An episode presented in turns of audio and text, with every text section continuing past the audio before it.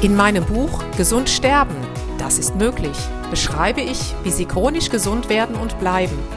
Denn unsere Sinne werden heutzutage mit Informationen aus den unterschiedlichsten Kanälen überflutet, wodurch unsere Gesundheit nachhaltig geschädigt werden kann. Sie erhalten in meinem Buch wertvolle Tipps, wie Sie die Informationsflut, die Sie über Ihre Sinnesorgane aufnehmen, gezielt als Medizin für sich nutzen können, um Ihren Weg in die chronische Gesundheit zu starten. Das Buch Gesund sterben, das ist möglich von Jutta Suffner. Jetzt überall im Buchhandel.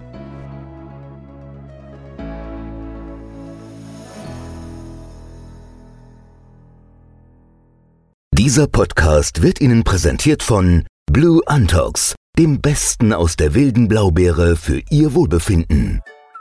Jutta Suffner. Gesundheitsimpulse für ein starkes Immunsystem.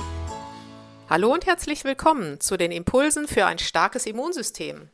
Heute soll es einmal um Ihre Untermieter gehen, und zwar um Ihr Mikrobiom. Das ist ja die kleine Welt, die kleine Welt an Mikroorganismen, die Ihren Darm besiedelt und mit deren Hilfe dieser kleinen, ja, Untermieter die Nahrung optimal verstoffwechselt und verdaut werden kann. Jetzt ist es aber ganz wichtig zu wissen, dass sozusagen jeder Abschnitt des Verdauungstraktes, ob es der Magen ist, das Jejunum, Ileum, Kolon, also der Dünndarm, Dickdarm, jedes dieser Verdauungsabschnitte, so nenne ich es mal, beherbergt die eigenen Mikroorganismen, also immer eine spezielle Art der Mikroorganismen, um gerade diesen Weg des Stoffwechsels optimal weiterleiten zu können. Also wenn das Brötchen in den Magen kommt, dann hat man da beispielsweise Lactobacillen und gewisse Hefen. Und wenn es dann weitergeht ins Jejunum und Ilium, da kommen noch andere dazu, wie Bifidobakterien, Streptokokken, Lactobacillen und nachher im Dickdarm, da ist dann die Anzahl am größten. Da kommt noch Proteus und Clostridien und wie auch immer dazu. Sie sehen, das ist also ein Riesenportfolio. Jetzt kann es aber sein,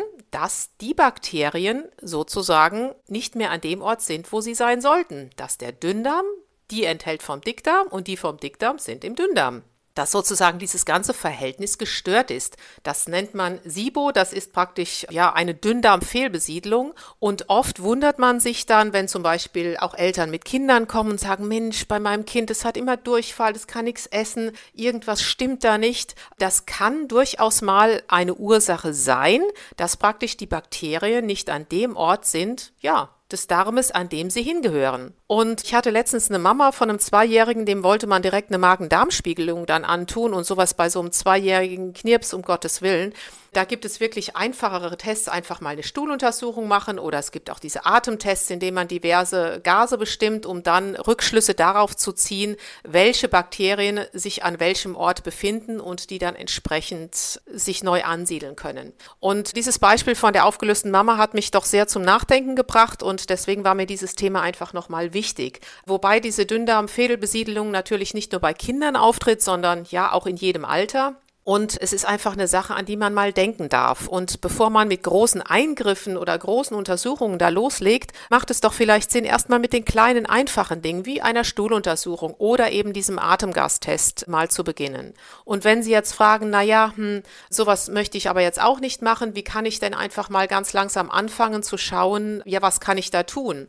Dann starten viele Menschen immer direkt mit einem Probiotikum. Da bin ich auch immer ein bisschen vorsichtig, denn ein Probiotikum kann dann der Schuss kann nach hinten losgehen, denn wenn es ihrer Darmschleimhaut nicht gut geht, das heißt, wenn die nicht so richtig schön dicht ist wie ein Haus, was auch die verschiedenen, ich nenne es mal, Anstriche hat und auch Ziegel mit Beton und allem, da kann es ja auch durchregnen. Und deswegen ist natürlich der erste Weg, erstmal zu schauen, hey, meine ganze Darmschleimhaut werde ich jetzt erstmal schön schützen. Das kann man gut machen mit Glutaminsäure beispielsweise und natürlich mit einer sehr positiven Ernährung im Sinne von, dass man sagt, ich probiere es erstmal mit einem Haferbrei oder mit Apfelkompott, also mit Dingen, die gekocht sind, die nicht so schwer zu verdauen sind oder einer schönen, noch von Mutter gemachten Rinderbrühe. Das sind natürlich Dinge, dadurch bekommen Sie schon mal die ganzen guten Aminosäuren noch mit verabreicht, dass man erstmal mit leichter Nahrung beginnt oder einer Möhrensuppe, Kartoffel, Möhren, Gemüse, also alles, was gut und lange gekocht ist, um da erstmal den Darm so ein bisschen wieder,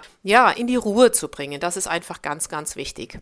Mir war es einfach wichtig, Ihnen dieses Erlebnis gerade mit diesem zweijährigen Kind mal zu schildern, um vielleicht auch so ein bisschen dieses Bewusstsein zu verändern, wenn jemand mal in Ihrem Bekannten- oder Freundeskreis ist, der sagt, Mensch, irgendwas scheint da mit meinem Darm und so nicht so zu stimmen. Ja, sagen Sie ihm doch einfach mal, Mensch, mach mal eine Stuhluntersuchung. Es gibt verschiedene Labore, die das machen und reduziere einfach mal in deiner Ernährung logischerweise natürlich den Zucker und auch den Weizen. Schau erst mal, dass du ein bisschen etwas nimmst, was deinem Darm gut tut. Dann kann man schon ganz ganz, ganz, viel machen.